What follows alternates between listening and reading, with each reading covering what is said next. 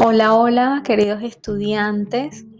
Este podcast pertenece al curso de prevención del contagio del virus en la pandemia por SARS-CoV-2.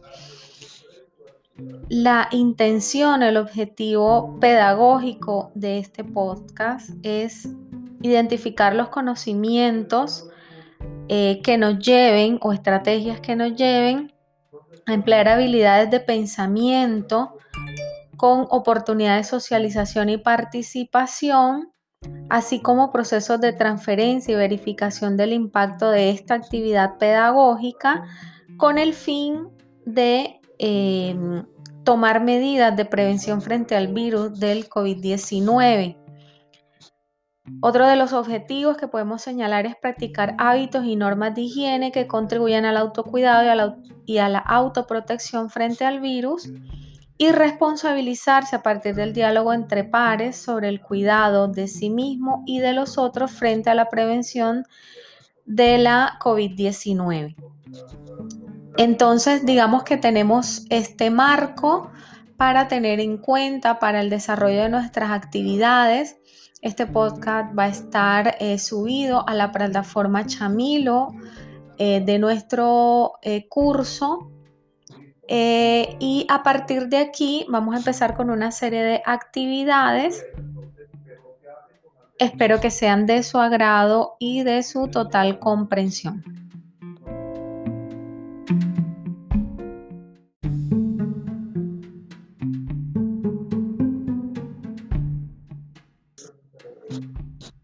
Nuestro primer capítulo, en nuestro primer capítulo vamos a abordar em, algunas preguntas sueltas acerca del contagio por el SARS-CoV-2 o más comúnmente eh, conocido como COVID-19. Entonces he seleccionado algunas preguntas a manera de información previa o preliminar para ambientar este podcast. Eh, ¿Cuál es el medio de contagio preferido por el virus COVID-19? Si bien hace algunos días eh, se decía que la vía aérea no era, no era la más efectiva para la transmisión del virus y se creía que el factor más importante para que se fije este virus es la humedad, como la mucosa de la nariz, boca y ojos, ya sabemos, luego de eh, las últimas intervenciones de la Organización Mundial de la Salud, a día de hoy, esto es un tema que se va actualizando muy rápidamente, eh, que la transmisión aérea es posible y es un medio efectivo para la transmisión del virus. Entonces, eh, de eso se desprende que la limpieza, descontaminación del, del, ambiente, ventilación de los lugares cerrados es una buena estrategia para la prevención. Otra pregunta que surge, ¿cómo puedo evitar contagiarme del COVID-19? Debemos, ante todo, evitar llevarnos las manos a la cara, ojos, nariz y boca, evitar estar con gente enferma, con síntomas respiratorios, lavarnos las manos varias veces al día, ya vamos a hablar específicamente de cómo es ese lavado de manos, durante cuánto tiempo y por cuánto tiempo nos, nos cubre o nos eh, protege. Y evitar saludar de mano o de beso. Esto es una costumbre social muy arraigada en nuestro medio, pero que debemos empezar a modificar.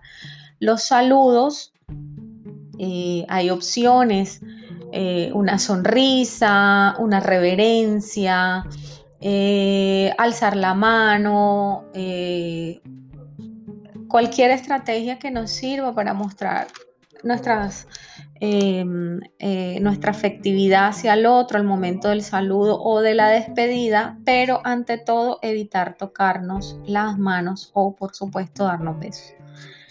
¿Qué hace que el virus pueda provocar la muerte? Es un virus que produce una deficiencia respiratoria severa que ocasiona la muerte. Eh, ya esto está demostrado, ya se han hecho autopsias de eh, cadáveres eh, de pacientes que han muerto a causa del virus.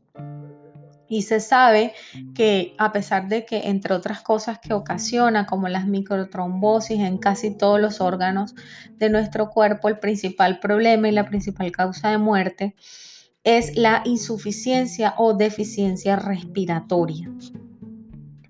¿Sirve de algo tomar antivirales antes de los síntomas? No sirve de nada. No sirve de nada ni antivirales ni otro tipo de medicamentos porque en la actualidad ya les había dicho que esto, esta información se va actualizando cada día, por no decir que cada hora a nivel mundial, pero hoy, hoy podemos decir que ningún medicamento es profiláctico o preventivo. Por lo tanto, solo si se empiezan a, a sentir síntomas y ya hay una valoración médica, son estos los médicos quienes pueden medicarnos, ¿sí? Entonces, previo al inicio de los síntomas, no hay ningún fármaco o medicamento ni combinación de estas que nos proporcionen alguna protección.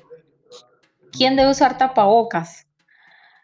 Hace algunos meses eh, solo decían que quienes tuvieran síntomas respiratorios. Hoy en día sabemos que todos debemos usar el tapabocas. Es la estrategia más eficaz para evitar el contagio. Tanto si eres la persona enferma y puedes estar expirando o eh, produciendo virus, como si eres una persona sana y quieres evitar que eh, te contagien.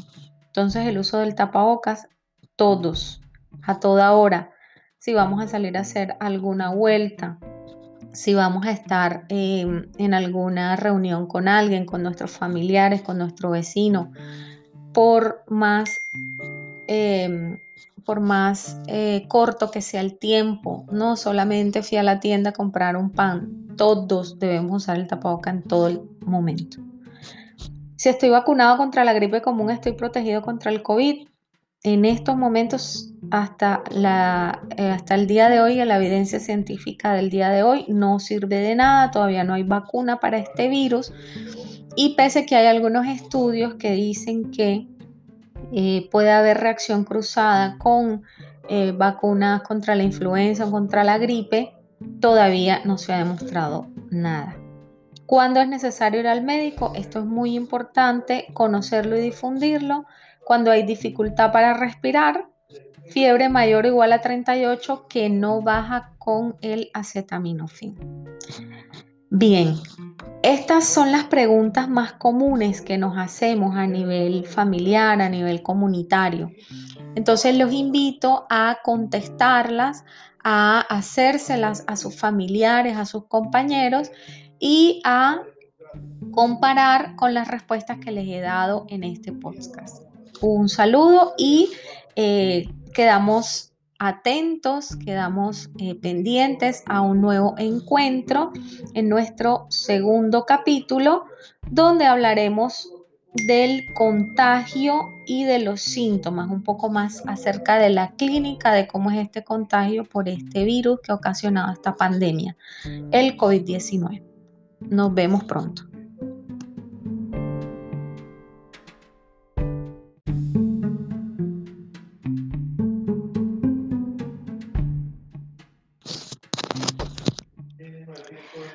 Ok, ok. En nuestro segundo episodio vamos a abordar un tema muy, muy importante, como lo es qué es el coronavirus y por qué ha ocasionado esta pandemia, cómo se contagia una persona. Bien, todos tenemos la certeza de que es una gripa común, ¿cierto? La gripa común la producen muchos virus. Estamos familiarizados con una gripa común. Todos la hemos padecido en algún momento, nuestros familiares, nuestros amigos. Sabemos que puede ocurrir síntomas muy em, eh, fuertes hasta gripas muy leves que no ocasionen eh, mayor alteración de nuestro diario vivir. Los síntomas son la fiebre, el malestar general, la tos, molestia en la garganta, en la nariz y garganta, dolores en el cuerpo, dolor de cabeza, congestión, secreción nasal. La gripa común, como su nombre lo indica, comúnmente se cura en pocos días, entre 3 y 5 días. Son virus a los que nuestro sistema inmunológico, nuestras defensas están acostumbrados. ¿Qué pasa con el coronavirus COVID-19? ¿Por qué este es diferente y por qué se relaciona o se hace esta antesala sobre la gripa común? Porque es un virus nuevo, como se les llama, son virus emergentes de la familia de los coronavirus, porque cuando se intentan visualizar en los microscopios electrónicos eh, de alta definición, se pueden ver con una corona, entre comillas este término, una, que son en realidad una serie de proteínas que recubren todo el cuerpo del virus y pareciera que tuvieran una corona. Estas proteínas no son otra cosa que eh, la manera como el virus puede entrar a nuestras células y colonizarlas. Bien, surgen periódicamente estos virus surgen periódicamente en diferentes áreas del mundo y causan infecciones respiratorias agudas que se conocen como IRA, infección respiratoria aguda, y pueden ser leves, moderadas o graves. Este año y en esta ocasión nos tocó una eh, infección respiratoria aguda grave, grave y mortal. Eh, se han escuchado muchas teorías acerca de la emergencia de estos virus, pero ha pasado muchas ocasiones. Ya sabíamos de la existencia de otros coronavirus que se transmiten entre animales y de los animales pasan a los seres humanos, infectándolos. Esto se conoce como enfermedades zoonóticas. Y esto no es más que el resultado de nuestra interacción constante con otras especies animales. Estamos acostumbrados a domesticar perros, a domesticar gatos, palomas, loros, pero cuando eh, el ser humano va más allá, invade predios rurales, se relaciona con animales exóticos, eh, se expone, es una exposición, eh, consciente o inconsciente a nuevos virus, nuevas bacterias eh, y hongos potencialmente eh, patológicos para el ser humano. En este caso, ese microorganismo al que nos expusimos es el coronavirus SARS-CoV-2 o COVID-19, como se conoce comúnmente. Se cree y se ha aislado que el coronavirus, el COVID-19, en murciélagos. Pero se cree que se necesita un huésped intermedio entre el murciélago y el ser humano para eh, la transmisión de esta enfermedad, de este virus. Entonces se han eh, especulado cosas como que en serpientes, en pangolines, que es una especie de armadillo, y otros pequeños mamíferos pero todavía no se sabe a ciencia cierta cuál es ese huésped intermedio entre el murciélago y el hombre para la transmisión de este virus. Los científicos están trabajando en ellos, pero se tienen esos tres candidatos hasta el momento. Una pandemia ocurre cuando una enfermedad infecciosa se presenta en personas en varios países al mismo tiempo. Todos sabemos que, o hemos escuchado por las noticias, que esta epidemia, este brote inició en Wuhan, una ciudad china, en el centro de la ciudad de China. El epicentro fue el mercado eh, de especies exóticas en esta ciudad, Wuhan, donde eh, muchas personas interactúan con sangre, con heces, con animales vivos, compran animales vivos, compran animales muertos que son sacrificados en su presencia. Y digamos que este fue el caldo de cultivo para la transmisión del virus. ¿Cómo se sabe esto? Porque los primeros pacientes todos tuvieron en común que visitaron en una u otra fecha el mercado y asimismo los familiares. Se comprueba además que eh, hubo transmisión humano-humano, hubo transmisión humano-humano, hubo transmisión humano-humano entre eh, pacientes eh, positivos que visitaron el, el mercado y otros familiares. Y ahí empezó el brote. Es una pandemia, es una pandemia que no ha respetado límites geográficos, y em, como no sabíamos de la presencia del virus, no se tomaron las medidas a tiempo. Esto, es esto hace parte de lo que le critican a la OMS. Entre el gobierno chino y la OMS no se tomó la decisión a tiempo de cerrar las fronteras geográficas para evitar la transmisión del virus. Los seres humanos en este momento podemos viajar a todas las latitudes de nuestro planeta y eh, sin saberlo dispersar enfermedades. En estos momentos, por eso cambian las políticas de vuelo, por eso las em, decisiones tan eh, drásticas que se han tomado de confinamiento y de aislamiento de personas, de ciudades, evitar el transporte urbano, rural, eh, eh, transcontinental, para precisamente evitar la transmisión y el contagio. ¿Cómo se contagia? Entonces, ya algo les adelantaba, pero como todas las gripas, esta ocasionada por este virus se transmite a través de las gotas de saliva y mocos de personas enfermas, quienes al estornudar, toser y sin cubrirse la boca y nariz adecuadamente dejan el virus en el aire, en sus manos, en cualquier superficie, infectando luego los objetos que tocan. Por lo anterior, existen varias formas de contraer el virus.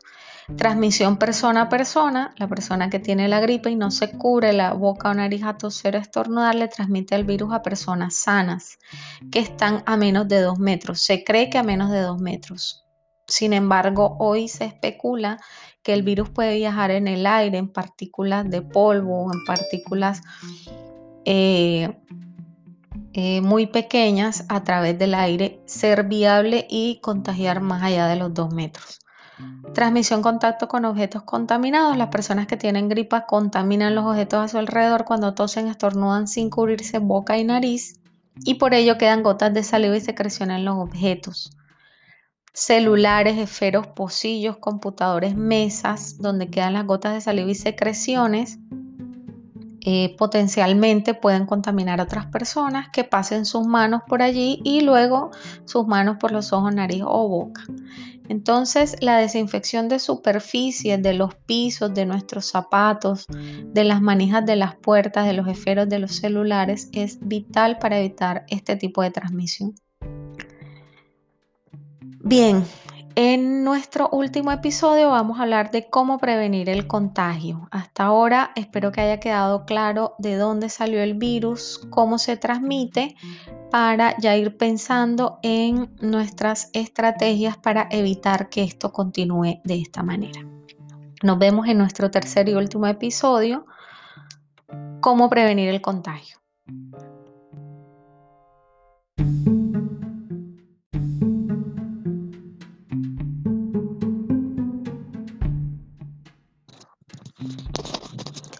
Un saludo muy cordial para todos los estudiantes de nuestro curso Prevención de la enfermedad y del contagio por SARS-CoV-2 en medio de la pandemia. Eh, nuestro podcast estará en la plataforma Chamilo disponible para escucharla eh, todas las veces que quieran, repasarla eh, enviársela o reenviársela a sus familiares y vecinos, porque esa es la intención final, difundir buena información, buena fuente de información, fiable, confiable, verdadera. Ese es el objetivo principal de nuestro curso. Eh, y bueno, estamos acá en nuestro último episodio, cómo prevenir el contagio. Lavarnos las manos, lavarnos las manos con frecuencia, especialmente después de toser o estornudar. Vamos a hacerlo con agua corriente y jabón, restregando muy bien cada parte de la mano, dorso, palma, dedos, comisuras entre los dedos, las uñas e incluso la muñeca, por lo menos durante 15 a 20 segundos. Enjuagando completamente y secándolas con una toalla de papel. Decirlo y escucharlo, verlo en todas las propagandas, televisivas, muchas campañas, muchos artistas lo han dicho y lo han hecho así, pero para muchas poblaciones esto llega a ser algo más complejo, difícil de acceder, el agua corriente, el agua potable durante 20 segundos eh, puede ser un recurso eh, bastante difícil de acceder. Sin embargo, esto es lo que nos recomiendan eh, los especialistas en el tema. ¿Cuándo hacerlo? ¿Cómo hacerlo? ¿Durante cuánto tiempo hacerlo? ¿Cuándo hacerlo? Siempre que hayamos tosido o estornudado, siempre que hayamos agarrado con nuestra mano superficies, cosas que pueden estar potencialmente contaminadas. Eh, ¿Durante cuánto tiempo hacerlo? Ya lo habíamos dicho, 15 a 20 segundos. Em, y más o menos por un lapso de 2 a 3 horas nos protege, nos garantiza que nuestras manos estén limpias eh, y seguras respecto al virus. Cada vez que toquemos superficies potencialmente contaminadas, debemos volverlo a hacer. A pesar que hayan pasado, que no hayan pasado las dos horas. Junto con esto debemos hacer otras recomendaciones, retirar manillas, pulseras y anillos, ¿sí? No es recomendable en tiempo de pandemia usar ninguno de estos elementos porque contienen eh, superficies irregulares, contienen endijas, eh, pequeños agujeros, pequeñas piezas donde el virus se puede esconder y ser viable allí. Entonces son superficies difíciles de lavar. No debemos utilizarlas en estos momentos. Aplicar agua y jabón líquido. Eh, también puede ser en barra el jabón, el, pero eh, se prefiere líquido para evitar eh, el contacto con la superficie, la exposición de la superficie de este al virus. De todas maneras, em, sabemos que el agua y el jabón son virucidas. Este virus, pese a su alta mortalidad y a su alto índice de contagio, es bastante sensible. Por tener expuestas esas proteínas de contagio a manera de corona en su superficie eso mismo que lo hace tan virulento, tan contagioso, lo hace sensible a los químicos, a los jabones, al cloro, al amonio cuaternario, al alcohol, a todos los antisépticos de uso común. Entonces, por eso es la recomendación, la fácil recomendación de lavarnos nuestras manos, de desinfectar las superficies porque el virus es muy sensible a esto. Bien. Secarnos con una toalla de papel. ¿Por qué una toalla de papel? Porque esto nos asegura que no estemos volviendo a contaminar las manos con una toalla de tela que eh, puede estar potencialmente contaminada con el virus. Ojo con esto. ¿Qué otra cosa, qué otra estrategia podemos hacer para evitar el contagio? Aprender a toser y a estornudar cubriéndonos boca y nariz con pañuelos desechables con el pliegue del codo, ¿sí? Si el estornudo eh, lo coge sin un pañuelo, pues el pliegue del codo o el antebrazo son los mejores lugares para eh, tratar de evitar la dispersión del virus de las gotitas de saliva, de moco, de secreciones al medio ambiente, limitar la expansión de estas, localizarlas ahí en el, en el antebrazo o en el pliegue del codo para luego desinfectarnos. Ojo con eso. Si tenemos gripa, la recomendación es quedarnos en casa, guardar reposo, consumir bastantes líquidos, no automedicarnos evitar contagiar a las demás personas de la familia, nuevamente usar el tapabocas, evitar el contacto físico, no compartir los utensilios de la cocina sin haberlos lavado. De hecho, la recomendación es que el paciente con síntomas respiratorios tenga su toalla, tenga el baño para él solo, tenga su vaso, su plato, su cuchara y y que no lo utilicen los demás miembros de la familia. Evitar saludos de mano, abrazos o besos, evitar tocarse la boca, la nariz, los ojos sin haberse lavado previamente las manos, mantener limpios los objetos de uso común, manijas, grifos, pasamanos, teléfonos celulares, interruptores de luz, entre otros objetos. Mantenga aireadas y permita la entrada al sol a casas, oficinas, colegios, fábricas y demás lugares cerrados. Esto en el contexto de un paciente sintomático respiratorio, pero la recomendación más importante es el aislamiento, es el confinamiento, evitar exponernos a eh, la calle, a estar con muchas más personas en un eh, cuarto encerrado, por ejemplo, oficinas de trabajo. Todo el teletrabajo que se pueda realizar es válido. Acuda a los servicios de salud solo si la gripa se complica, o sea, si se siente dificultad respiratoria. Acordémonos que estamos en una etapa en estos momentos en Colombia en el que las lluvias arrecian y se eh, producen los denominados picos respiratorios, o sea, que es común que estén circulando a la par con el, a la par con el COVID-19 otros virus respiratorios como la influenza, como el H1N1, como otros eh, virus que producen síntomas similares.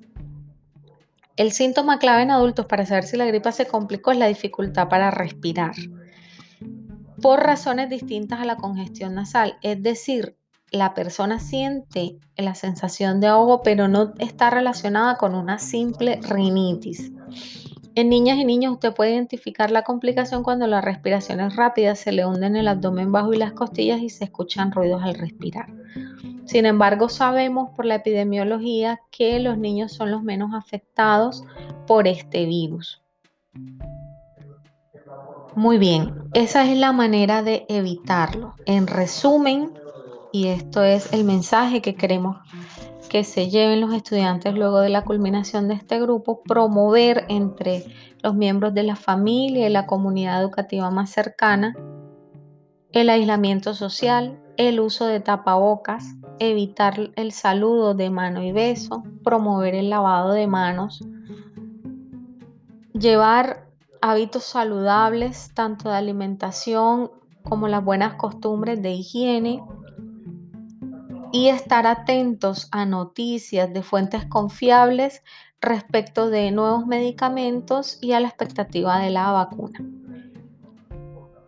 Aquí termina nuestro último episodio. Seguimos en el curso en la plataforma Chamilo. Un abrazo para todos, cuídense, autocuidado, promuevan estas estrategias que hemos aprendido a lo largo del curso. Cuiden a su familia, cuiden a sus seres queridos.